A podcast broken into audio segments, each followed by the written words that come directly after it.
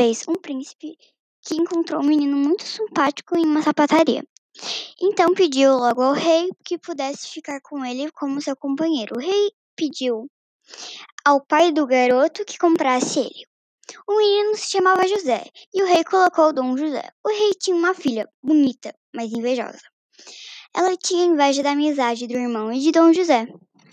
De manhã, a menina foi conversar com Dom José. Meia hora depois, ela saiu e contou tudo o ocorrido ao seu amigo. Mas o príncipe começou a desconfiar e pedia para se expulsar ele do reino, em uma ilha bem distante. Então, sozinho, viu uma névoa verde com uma abóbora no meio.